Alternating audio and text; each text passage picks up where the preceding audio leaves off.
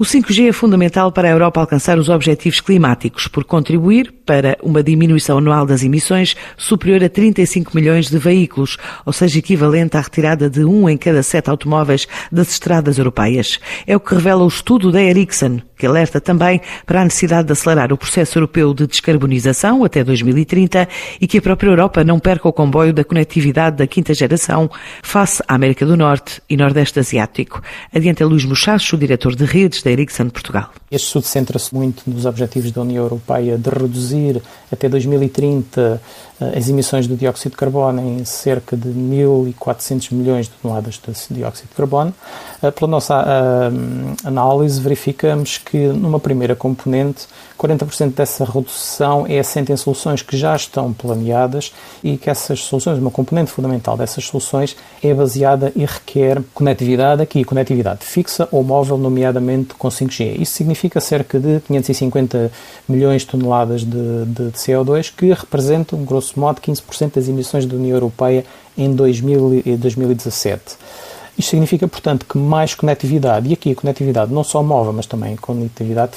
fixa, tem uma contribuição positiva para auxiliar os esforços e as medidas para redução das emissões de carbono. Portanto, este é o primeiro resultado do estudo que nós, que nós salientamos. Um segundo, e aqui foi este que para nós foi mais importante e no qual desenvolvemos também um esforço acrescido, foi, adicionalmente ao que já está planeado, em que a conectividade tem um aspecto fundamental, qual é o impacto do aspecto transformador do 5G uh, eh, num conjunto de, de, indústrias e de que forma esse papel transformador pode ter também aqui um impacto e uma contribuição positiva para a, a redução das emissões. Nesse aspecto analisamos quatro setores, quatro indústrias, energia, transportes, produção e construção e verificamos que caso sejam implementadas medidas de digitalização com o 5G, novos casos do 5G, conseguimos uma, uma contribuição adicional de cerca de 50 a 170, 180, 170 milhões de toneladas de CO2, aqui sim dependentes da digitalização destes casos de uso com o 5G.